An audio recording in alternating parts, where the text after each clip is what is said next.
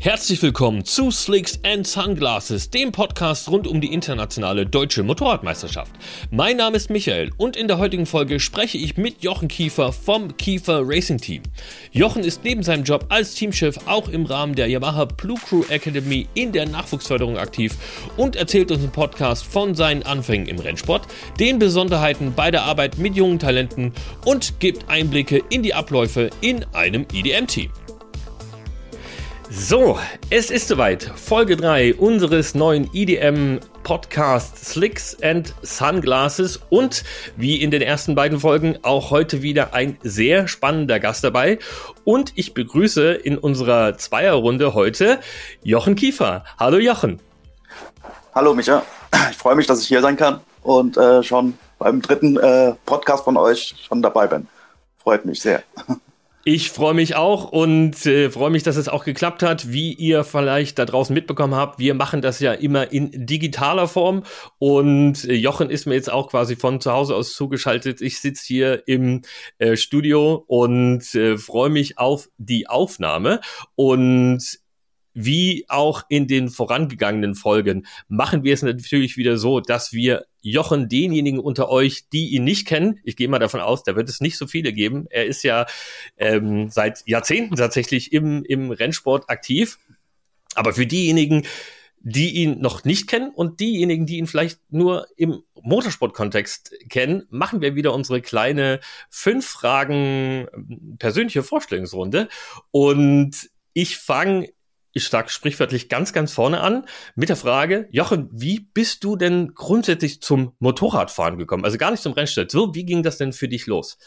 Zum Motorradfahren. Also zum Motorradfahren das erste Mal, äh, ich habe äh, mit zwölf habe ich mein erstes Mofa aufgebaut und selbst gefahren und dann ging das so los und äh, durch meine Onkels, die immer schon mit dem äh, Motorrad unterwegs waren und Touren gemacht haben, äh, war das irgendwie, bei uns in der Familie lag das komplett drin, das, das Thema Motorrad. Ja, also da war schon immer irgendwas. So, so wie du es gerade angedeutet hast, tatsächlich auch nicht nur im Sinne von Fahren, sondern du musstest dein Mofa oder dein Moped direkt selber aufbauen oder wolltest es selber aufbauen und bin, bist dann quasi erst in den Sattel gestiegen. Genau, so war's. Also ich habe mich schon immer sehr viel für die Technik interessiert und mhm. äh, von der Seite habe ich äh, erstmal ein Mofa gehabt, was mein Onkel mir hingestellt hat, hat gesagt, das geht eigentlich nicht mehr, guck mal, ob du es zum Laufen kriegst und dann irgendwann ging es dann los. und dann bin ich dann gefahren, ja. Okay, also von Beginn hat tatsächlich auch die technische Komponente mit drin. Jetzt ist es ja so, dass Fahren natürlich das eine ist, das Schrauben das andere und du das ja auch, ähm, ich sag mal, professionalisiert hast. Und so wie du das andeutest, mit zwölf Jahren da schon über das Fahren hinaus mit so, mit so einer Technikaffinität äh, zugange. Bei den normalen Rennfahrern frage ich an der Stelle dann gerne, wer ist denn dein, dein Vorbild oder dein großes Idol? Jetzt ist das ja in dieser technischen, in diesem technischen Aspekt vielleicht nicht ganz so einfach. Gibt es ähm, jemanden, der dich damals schon ähm, inspiriert hat? Also über das Fahren hinaus, so in, in technische Richtung? Hast du da ein Vorbild und vielleicht auch heute noch? Von, von, der, von der Technik her war immer für mich so Sepp Schlögel und so Leute so äh, mhm. absolutes Vorbild, muss ich sagen. Also Sepp Schlögel, damals vom Toni Mang, Mechaniker, mhm. und der hat immer die schnellsten Motorräder gemacht und getan und das war schon damals schon immer hochgeguckt auf den, auf so Leute, die dann im, äh, äh, im Zweitaktbereich damals im Rennsport halt die Motoren getuned hat und sowas. Ja. Sehr spannend. Tatsächlich eben auch in die Richtung dann schon, schon orientiert und vielleicht auch so der Weg in Richtung Teammanagement und, und Teamgründung schon absehbar gewesen durch, durch dieses Vorbild. Das war nicht absehbar, aber äh, äh, ja, das hat lang gedauert, bis es dann halt dahin kam. Ja. Okay, jetzt ist ja der Job eines Teammanagers sehr herausfordernd ihr habt das ja auch in verschiedenster Form tatsächlich schon gemacht. Die Gründung 1998, wenn ich das richtig in den Rat vom Kiefer Racing Team. Ja, eigentlich, eigentlich war es 89. 89, mit 89, 89 los, äh, unser erstes Rennen in, in Speyer auf dem Flugplatzrennen, Deutsche Meisterschaft im Yamaha Cup. Okay, also tatsächlich Zahlendreher drin, drin gehabt, also nochmal elf Jahre früher, sehr, sehr früh eingestiegen und mhm. Flugzeugplatz damals Rennen gewesen. Du kennst aber tatsächlich auch den Rennsport auf der, ich sag mal, internationalen Bühne und hast jetzt dementsprechend mhm. fast 40 Jahre oder über 35 Jahre Rennerfahrung. Gibt es denn irgendwas, was dich an so einem Rennwochenende noch richtig nervös macht? Oh, war richtig nervös. Ich mach, muss ehrlich sagen, also macht mich, ich bin immer, eine gewisse Nervosität ist immer da, aber ähm, über die Jahre hin wird mir schon ruhig. Also äh, es ist kein, also keine Nervosität mehr da, wie ich den, wie ich es vor 20 Jahren noch hatte. Das mhm. ist äh, nicht mehr so, aber äh, immer wieder die Herausforderung mit neuen Fahrern, neues Material, neue Klassen, äh, das macht auch schon im Vorfeld einen nervös und äh, ja. Aber an dem Rennen, an dem eigentlichen Rennplatz, am Rennsonntag, wenn es dann zum Rennen geht, ist meine Nervosität relativ gering, muss ich ehrlich sagen. Okay, und das äh, hat sich äh, basiert vermutlich jetzt auch auf der langjährigen Erfahrung, dass du vieles schon einfach genau. mal durchgemacht und erlebt hast und eigentlich dich fast nichts mehr überraschen kann, so richtig. Ich habe schon viel, oh, äh, überraschen kann mich immer wieder was, aber äh, wir haben einfach, ich habe schon zu viel erlebt und äh, ja, also das ist äh, nicht mehr ganz so extrem. Okay, also ihr hört es, ähm, die, die, die Ruhe schwingt da auf jeden Fall schon mit. Jetzt habe ich tatsächlich gerecht, na, äh, so ein bisschen Nervosität, hast du ja angedeutet, ist trotzdem immer noch da. Und eine Rennsaison ist natürlich lang, ähm, sehr herausfordernd. Und was, was viele ja nicht sehen, ist natürlich der Stress und die Aufgaben, die zwischen den Veranstaltungen noch mit damit einhergehen. Deswegen die Frage auch äh, an dich an der Stelle. Was machst du denn, wenn du dich tatsächlich mal vom Teamchef, Teammanager ähm, und ähm, ja, Fahrerbetreuer sein erholen möchtest, wie kannst du am besten, am besten dich davon zurückziehen und abschalten? Ja, äh, meinen Hobbys nachgehen. Also ich äh, was reisen machen wir gern, meine Frau und ich. Mhm. Und äh, gut, wir können ja nicht nur reisen, aber äh, zum Beispiel, ich koche sehr, sehr gerne bin dann, äh, komme abends an der Arbeit nach Hause und setze mich an den Herd und koche mal was. Da komme ich einfach runter. Das ist einfach schön. Okay, also tatsächlich braucht es gar nicht viel, sondern es sind so die, die einfachen Dinge, wie sich was Schönes, entspannt zu essen, kochen, reicht bei dir schon aus, um ähm, den nötigen Abstand aufzubauen und äh, wieder runterzukommen. Genau. Sehr schön. Reisen als, als Freizeitbeschäftigung hast du jetzt schon angedeutet. Ähm, Thema Motorrad spielt im, im Alltag eine ganz, ganz große Rolle. Gibt es denn irgendwas, was du unabhängig jetzt tatsächlich vom, vom Rennsport noch mit dem Motorrad mal machen und erleben möchtest? Hast du da was auf dieser Strich, sprichwörtlichen Wunschliste? Ja, habe ich noch. Also ich muss unbedingt noch mal mit dem Motorrad auf die Isle of Man fahren. Oh! Na, und das hast du noch nicht gemacht? Isle of Man. Nein, das habe ich leider noch nicht gemacht. Immer wieder, ich habe es schon oft angesetzt und versucht, aber jedes Mal war irgendein anderes Rennen oder eine andere Veranstaltung von uns äh, da und keine Zeit gehabt. Und jetzt äh, in den nächsten ein, zwei Jahren, denke ich, muss ich das mal angehen, dass ich das auf jeden Fall gemacht habe. Verrückt. Das ist natürlich jetzt äh, ein Ding, das hätte ich jetzt nicht gedacht. Also A ist es natürlich, ein, äh, ich sag mal, die Mutter aller Motorradrennen, kann man ja fast sagen. Und äh, dann natürlich ja. für jemanden wie dich, der schon so viel unterwegs war, auch ein bisschen überraschend, dass, dass du das noch nicht gesehen hast. Ich muss aber zu meiner Schande gestehen, ich habe es leider auch noch nicht geschafft, obwohl Roadracing ja somit zu dem verrücktesten und faszinierendsten gehört, was so im Rennsport passiert. Ne? Ja, ja. Das finde ich auch. Sehr schön. Also die Isle of Man steht auf jeden Fall noch auf, auf der Wunschliste.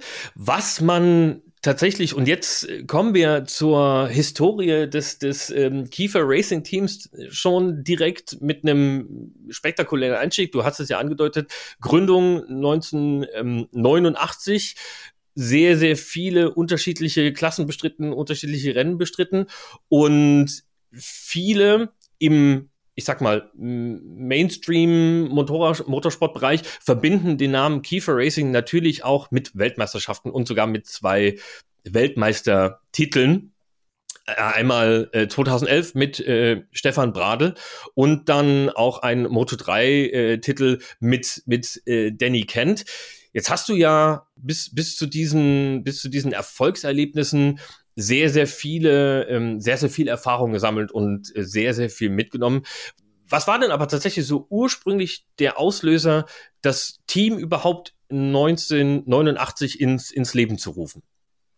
Also 89 hatten wir im Prinzip, äh, war mein Bruder, es rennt, wollte Rennen fahren und ich habe gesagt, okay, ich mache die Technik und dann ging's los. Aber das eigentliche richtige Team haben wir ja dann erst gegründet, äh, also das war dann auch schon ein Team, weil mein Bruder mhm. und ich haben das zusammen gemacht äh, in einer Zwei-Mann-Show.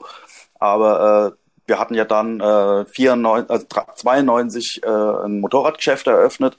Mhm. Und da haben wir dann auch noch mein Bruder immer noch aktiv selbst gefahren. Und irgendwann haben wir gemeint, ja, irgendwie sollten wir äh, lieber so machen, dass mein Bruder auch aufhört zu fahren und wir machen ein, ein, ein Team und machen dann auch äh, junge Fahrer, die wir bei uns im Team fahren. Und da kam es dann, dass mit dem Christian Gemmel, der war damals aus Ida Oberstein, also da, wo wir auch unser Motorradgeschäft hatten. Mhm. Und den haben wir dann äh, gefördert, damals noch im, im ADAC Junior Cup. Und mhm. den haben wir vom ADAC Junior Cup bis in die WM gefördert. Und so ging das dann halt dem Team los. Das ging im Prinzip, war das 95, wo Kiefer Racing als Team auf einer Bühne äh, auf den Rennen war. Ja. Okay.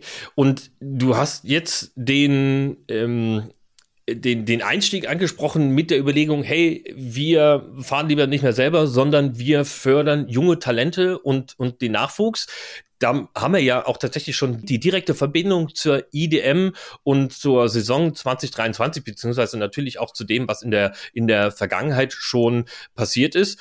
Und Nachwuchs ist ja im, im Rennsport ein ganz, ganz wichtiges Thema. Ihr seid da sehr früh in die Förderung eingestiegen und daher für mich die spannende Frage an der Geschichte, wie muss man sich denn, wenn man einen Blick auf die Teams hat, wie muss man sich denn diese Nachwuchsförderung vorstellen? Vielleicht ja auch so explizit an dem Beispiel von damals 19, 1995. Seid ihr unterwegs gewesen und, und habt euch da Fahrer ausgeguckt oder wie muss man so diesen Teamfindungs- und Scouting-Prozess äh, sich vorstellen? Ist, ist das, gibt es da einen klassischen Ansatz? Ja, also äh, ich sag mal, jetzt ähm, mit dem ersten Mann, den wir damals gefördert hatten, war ja der Christian Gemmel. Der mhm. war im Prinzip Kunde von unserem Motorradgeschäft, eher sein Vater, nicht er. Mhm. Aber ähm, da sind wir jetzt noch nicht rumgefahren und haben geguckt. Aber über die Jahre hinweg hat mein Bruder und ich zusammen sind wir viel auf auch nationalen Rennstrecken gewesen und haben auch immer mal geguckt, was machen junge Talente, wie und, und geguckt, ob wir da vielleicht irgendwo was sehen, äh, dass wir die fördern können. Ja. Da war zum Beispiel das Beispiel äh, Sandro Cortese, haben wir bei der mhm. IDM gesehen und haben gesagt, ich glaube, der äh, müsste mal gefördert werden. Und dann haben wir den Sandro äh, 2005 in die Weltmeisterschaft geholt. Mhm. Ja. Der ist ja dann bei uns ein Jahr in der Weltmeisterschaft mitgefahren mit Kiefer Racing und dann ist er ja schon in, äh, im zweiten Jahr, weil die Erfolge so gut waren, äh, von einem anderen großen Team von äh, Café Latte damals übernommen worden. Und der Rest ist ja sprichwörtlich auch Geschichte. Ihr habt da wirklich einen guten Riecher bewiesen und einen kommenden Weltmeister ja tatsächlich auch in, ins Team geholt. Und wie vorhin schon angedeutet, das ja tatsächlich dann auch selber noch äh, umgesetzt und geschafft, eben mit zwei Fahrern den WM-Titel als Kiefer, Kiefer Racing Team zu holen. Ähm, wie wie, wie muss man sich das denn vorstellen? Wenn ihr sagt, ihr seid da an, an der Rennstrecke unterwegs und werft einen Blick auf, auf den Nachwuchs, ähm, gibt es da harte Kriterien, die ihr sagt, das muss der oder die Fahrerin, der Fahrer, die Fahrerin erfüllen, um so in, in, in, in, in das Erfolgsraster zu passen. Es muss ja nicht unbedingt immer von Beginn an, ich denke mal, Top 5 Platzierungen sein, die ähm, das einzige Kriterium sind, die dafür sorgen, dass jemand Interesse weckt. Ja, ja, nee, gar nicht, gar nicht. Das, hat gar nichts mit der großartig mit den Platzierungen zu tun, sondern das, das ist einmal, wenn ich sehe, wie, wie derjenige auf dem Motorrad sitzt, wie geschmeidig der fährt, ich sag mal, äh, mit welcher Technik er überhaupt umgeht. Ja, das war zum Beispiel beim Sandro Cortese damals, ich glaube, er war in die IDM nur Zehnter oder sowas. Mhm. Ja, da waren viel an, viel Leute, Leute weiter vorne, aber äh, wir haben uns eher für den Sandro entsch entschieden, weil das sah einfach super aus. Also auch immer, er hat auch damals viel Pech gehabt äh, mit, einem, mit seinem Motorrad, das dann öfters mal kaputt gegangen, deswegen waren auch die Ergebnisse nicht so da. Und deswegen hat ihn eigentlich niemand großartig auf dem Schirm gehabt. Ja. Mhm. Und äh, das hat also weniger, das muss nicht unbedingt immer sein, dass es der erste von der von der Meisterschaft sein muss, ja, sondern ähm, das muss einfach äh, ein gewisses Potenzial zu sehen sein. Mhm. Von seiner Person. Okay, jetzt die Persönlichkeit spielt da ja eine Rolle. Du hast es ja direkt angesprochen gerade. Und in einem Team spielen ja verschiedene Persönlichkeiten auch zusammen. Also ihr natürlich als ähm, äh, Teammanager, als Betreuer, als ähm, Techniker und in der Regel oder oft ist ja auch ein zweiter Mann noch oder eine zweite Frau noch mit im Team. Gibt es da als Teammanager Dinge, auf die ihr achtet, wo ihr sagt, ähm, auch charakterlich müssen, müssen die zwei vielleicht am ehesten zusammenpassen? Oder gibt es auch Punkte, wo ihr sagt, ich mixe lieber einen Einsteiger, einen Rookie und einen Profi, so wie das jetzt ja auch für 2023 in eurer ähm, Supersport 300 Konfiguration der Fall ist. Da habt ihr ja ähm, mit dem Marvin Siebdraht den amtierenden Meister und ja. holt euch jetzt noch zwei junge Talente mit, mit dazu. Wie ist das gestaltet? Ja, das ist äh, ganz bewusst so gestaltet, damit wir also einmal einen Fahrer haben, mit dem wir auch ganz vorne wieder fahren wollen, da in der Klasse sein wollen. Aber die zwei Jüngeren können sich unheimlich viel abschauen von einem, der jetzt schon äh, jahrelang fährt und irgendwo das professionell macht. Und die haben dann einfach die Möglichkeit, viel schneller und einfacher zu lernen. Und äh, ja, auch wenn jetzt zum Beispiel die äh, Marvin hinterherfahren, dann sehen sie seine Linien und und und, was er alles gut und richtig macht. Und das können die viel schneller, als wenn sie jetzt allein für sich arbeiten würden. Mhm. Und das ist der große Vorteil, wenn wir mit zwei oder jetzt auch in dem Fall mit drei Fahrern unterwegs sind. Ja wir haben viel mehr Daten, können viel mehr zusammen über, überlegen. Abends können wir äh, die Runden nehmen von Marvin und können die mit den jungen Fahrern übereinander legen und sagen, hier, guck mal, hier, ihr bremst hier zu früh, ihr bremst hier zu spät oder äh, ihr müsst früher oder weniger Schräglage da fahren und aber äh, anderen Linien fahren. Und das kann man dann halt alles perfekt äh, analysieren und das sollte eigentlich auch schneller dann zum Erfolg kommen, dass die Leute dann halt viel, viel schneller äh, den Speed haben, den sie sonst, äh, wenn sie allein für sich arbeiten würden, ewig lang dauert. Ja. Und oft auch so ist, dass die Fehler machen, aber nicht wissen, warum sie Fehler, was sie falsch machen. Und mhm. wir können dann ihnen also relativ schnell sagen, hier in die Richtung müsst ihr arbeiten und das vergesst ihr mal schnell. Okay, jetzt ähm, gibt es ja auch aus, ich sag mal, aus dem WM-Bereich so klassische Beispiele, dass die ähm, Alpha-Motorradfahrer, die jetzt einen neuen Teamkollegen bekommen, äh, vielleicht eine Mauer, äh, eine Mauer, eine Wand in, in der Box aufbauen. Das hat es ja, ich glaube, bei ähm, Valentino Rossi und Jorge Lorenzo zum Beispiel so gegeben, ja, ja, dass da, ja. dass da ähm, kein Austausch stattfindet. Aber das wollt ihr bewusst natürlich nicht und gibt es bei euch auch nicht, sondern da ist ähm, explizit Austausch auch ein ganz, ganz wichtiger Aspekt.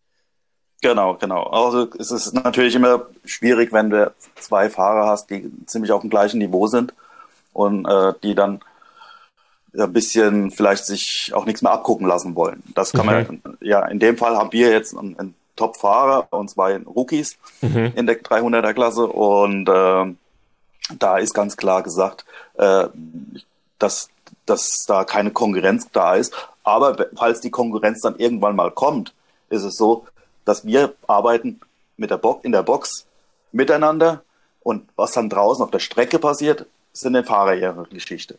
Ja? Aber wir als Team arbeiten als Team. Wenn es dann äh, natürlich irgendwann zum Rennen geht und dann ist natürlich jeder Fahrer sich der Nächste und mhm. äh, wartet dann nicht mehr und gibt noch Tipps.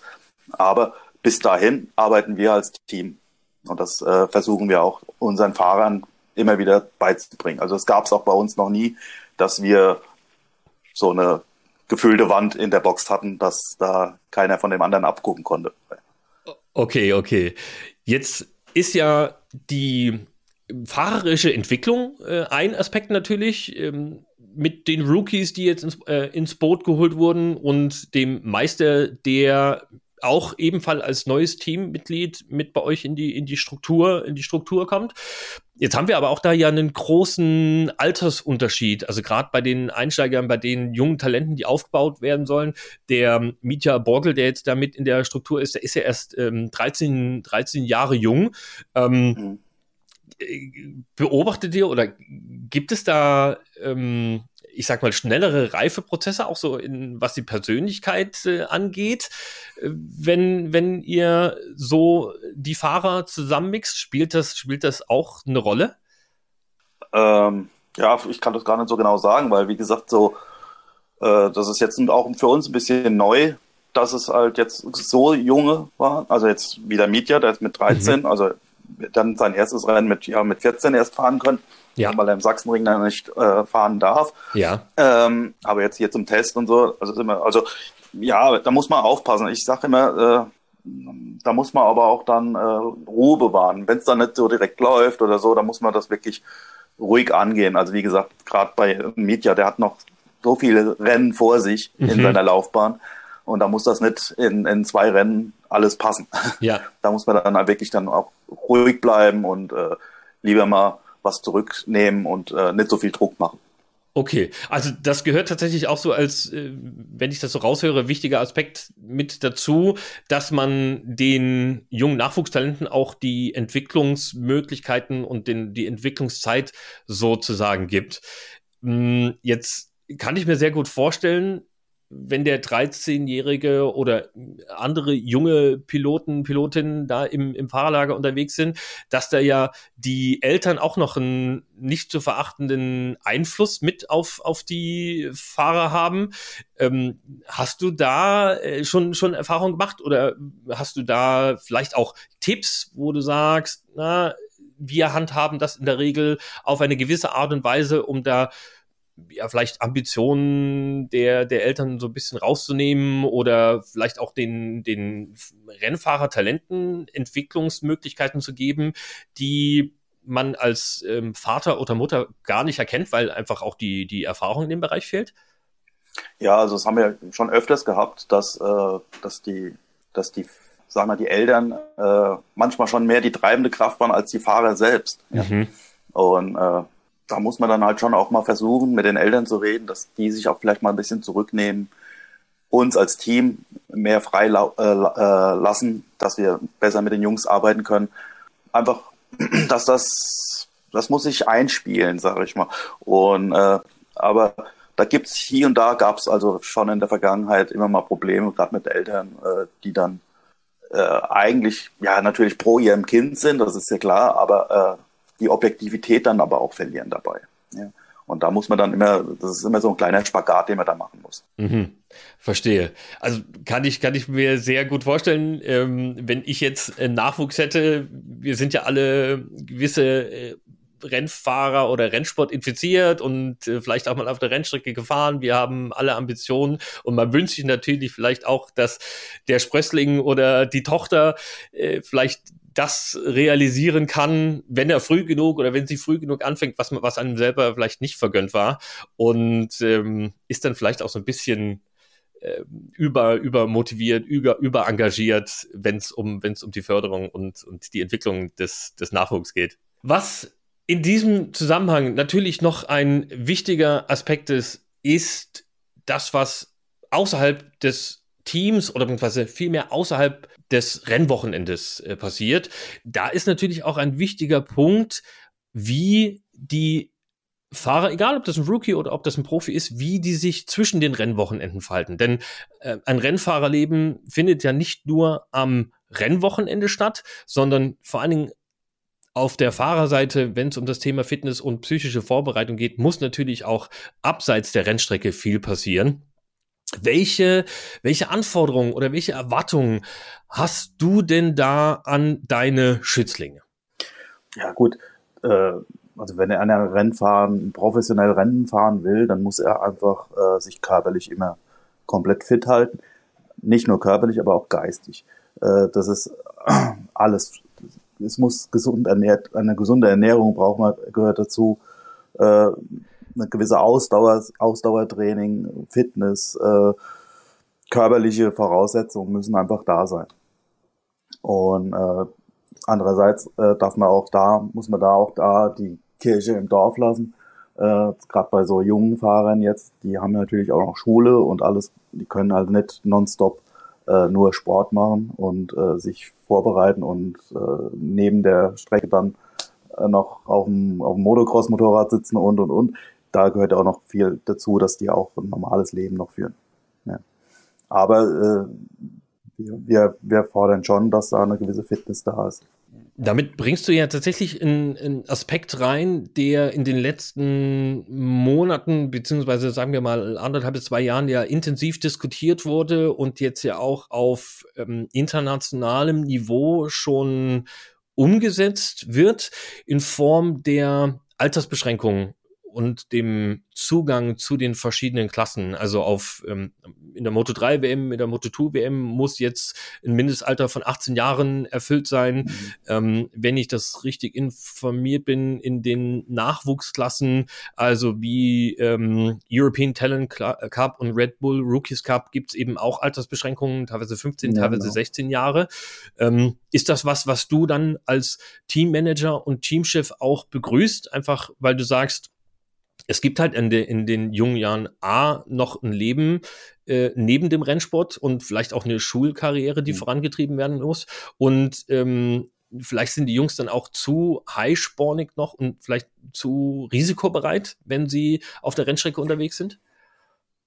Ja, also ich bin auf, auf jeden Fall dafür, dass sie das jetzt eingeführt haben, weil es war ja so, dass äh, da wirklich äh, kleine Profis äh, rangezüchtet worden sind, die schon mit zehn, zwölf Jahren äh, nichts anderes machen wie aus Motorradrennen fahren. Und äh, mhm. das kann es nicht sein. Und äh, von der Seite bin ich froh, dass äh, weltweit das so gehandhabt wird, dass man da jetzt diese, diese Regelung macht, äh, dass die nicht zu jung sind für diesen doch auch gefährlichen Sport. Ja. Da braucht man, äh, es ist einfach schon eine gewisse Verantwortung vom Team und aber auch der Fahrer, was er dann auf, mit dem Motorrad macht. Und äh, deswegen halte ich das für eine super Lösung, dass man da das äh, Mindestalter ein bisschen hochsetzt, hochgesetzt hat. Okay, verstehe. Also wirklich mhm. nachvollziehbare Punkte und äh, vor allen Dingen du hast ja wie schon mehrfach angedeutet jetzt im Gespräch, in den verschiedensten Klassen da deine Info Information und vor allen Dingen halt auch deine, deine ähm, Erfahrungen gesammelt. Du hast äh, große Talente mitbetreut.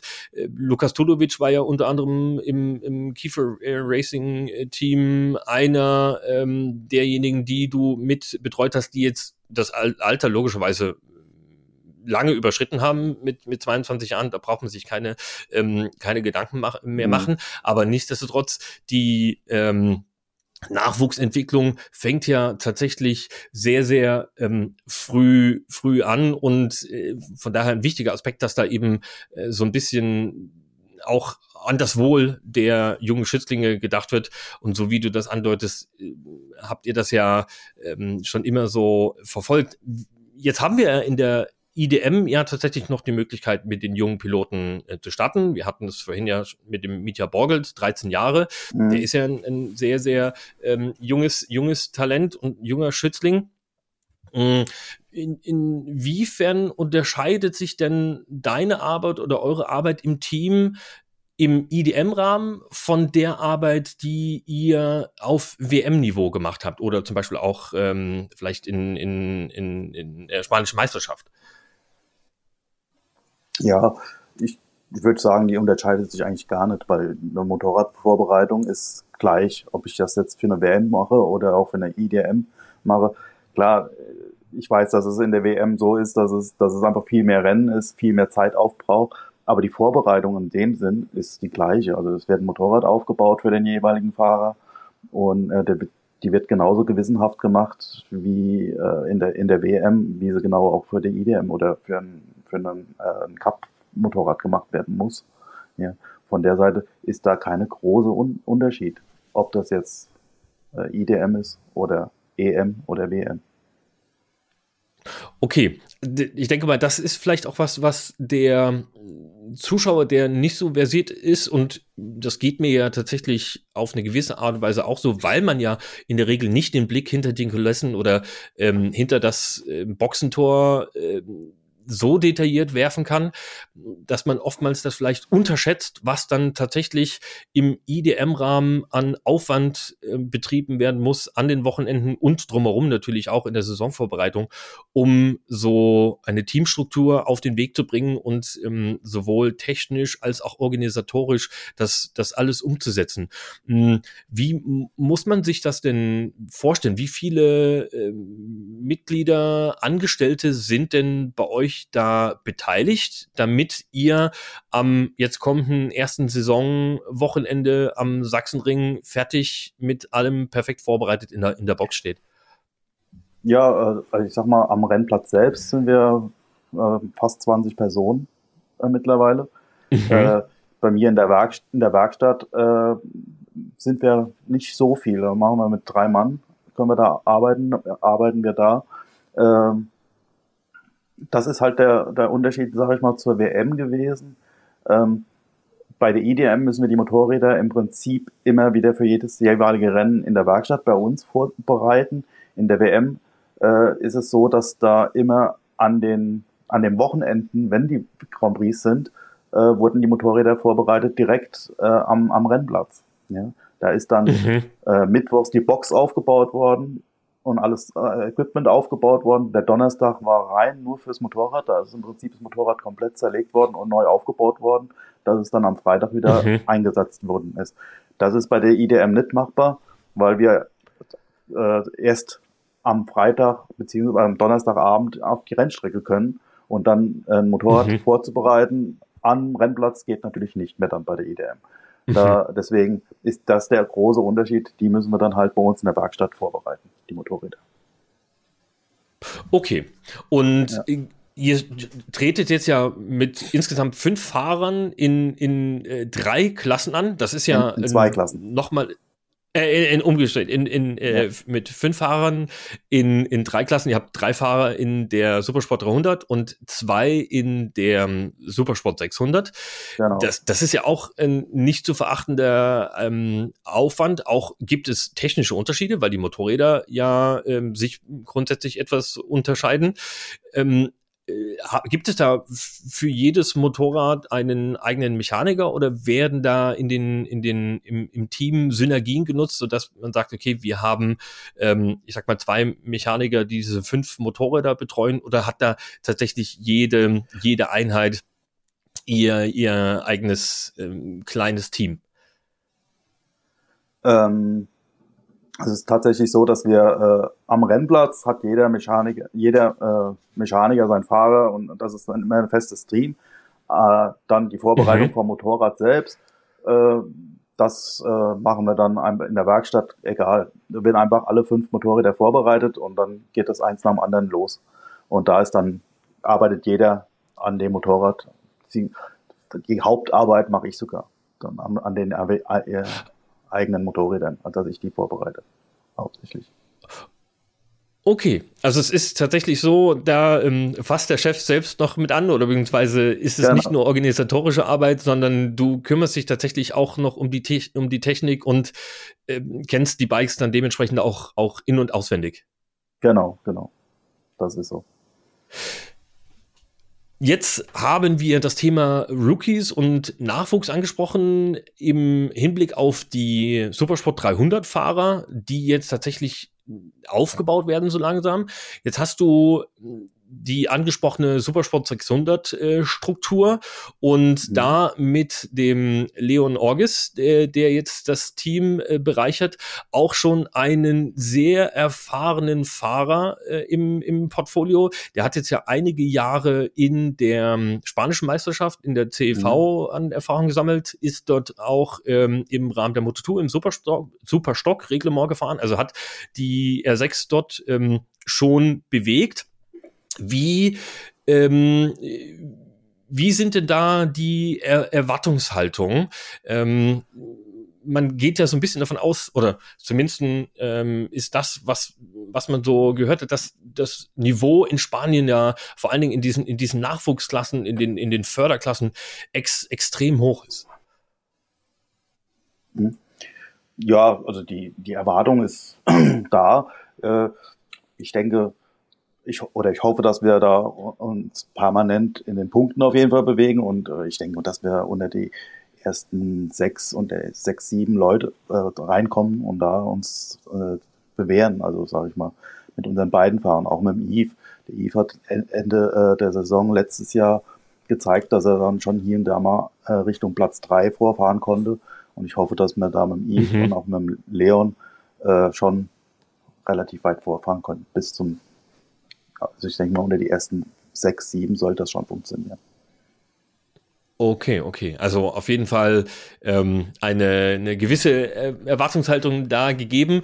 Und wie äh, muss man sich die ähm, Zusammenarbeit, sage ich jetzt mal, ähm, mit, mit äh, speziell mit dem Leon äh, vorstellen. Da habt ihr tatsächlich auch schon gemeinsame Erfahrungen gesammelt. Ähm, ihr wart ja in Spanien, wenn ich da richtig informiert bin, zusammen aktiv und habt ja auch da schon einen ähm, Vizetitel äh, in, in der gemeinsamen Struktur, äh, Struktur eingefahren.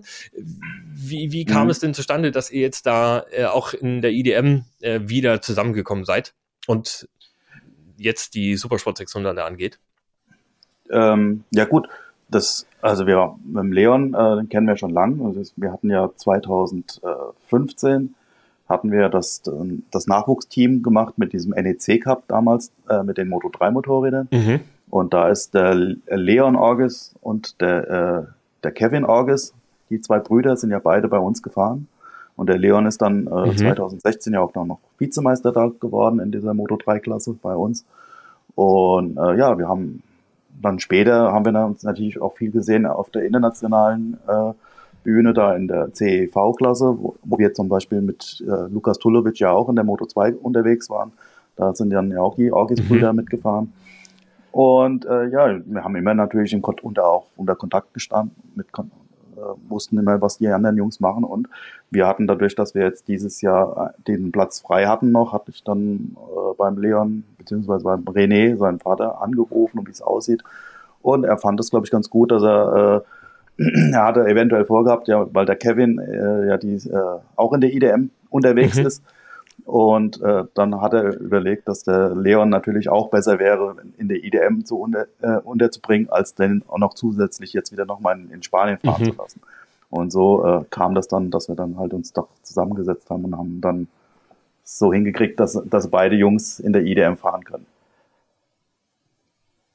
Okay, genau. Noch eine kurze Randnotiz für diejenigen, die mit den Namen noch nicht so ganz vertraut sind und eben auch mit, mit der Einteilung nicht. Äh, der mhm. Bruder Kevin Orgis, äh, den der Jochen gerade angesprochen hat, der wird in diesem Jahr in der äh, Superstock 1000 ähm, sozusagen fahren, beziehungsweise er hat sogar einen Gaststart jetzt am Sachsenring äh, ah. zum Saisonauftakt in, in der IDM Superbike. Superbike. Also da mhm. tatsächlich ein, ein, ein Familiensport-Event, ein großes.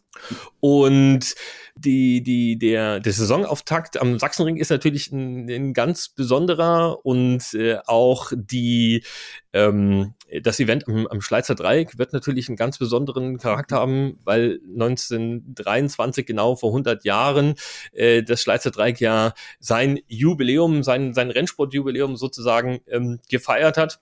Hm, hast du persönlich im Rahmen der IDM äh, Highlights, äh, Veranstaltungen, die du, die für dich da so ein bisschen herausstechen?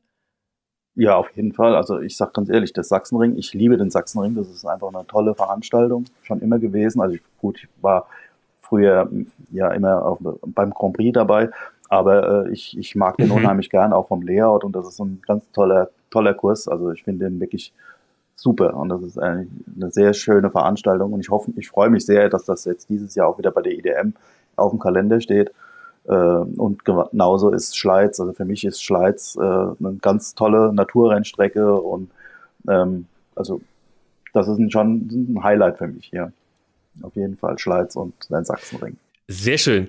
Und wir hoffen natürlich ganz besonders, dass die Saison 2023 nicht nur am Sachsenring, sondern bei allen Veranstaltungen ein ähm, absolutes Highlight wird. Für mich war auf jeden Fall das Gespräch, das ich jetzt hier mit dir führen durfte, schon ein, ja, ein weiteres Highlight hier im Rahmen der EDM Slicks and Sunglasses Podcast-Serie.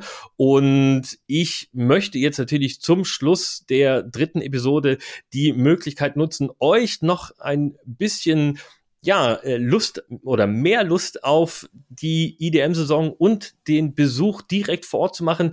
Denn das Schöne bei der IDM ist ja die Möglichkeit, dass ihr auch im Fahrerlager euch bewegen könnt und tatsächlich, so wie wir hier im Podcast die Möglichkeit ähm, akustische Art und Weise geben, dort tatsächlich so ein bisschen hinter die Kulissen zu schauen auch äh, beim Kiefer Racing Team mal einen äh, Blick in die Box zu werfen und da tatsächlich ganz nah auf Tuchfühlung, Tuchfühlung gehen könnt. Das könnt ihr natürlich bei allen Veranstaltungen.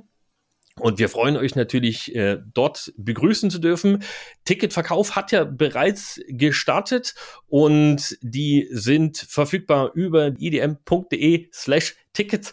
Und da seht ihr natürlich dann eben, wie gesagt, auch das Kiefer Racing Team.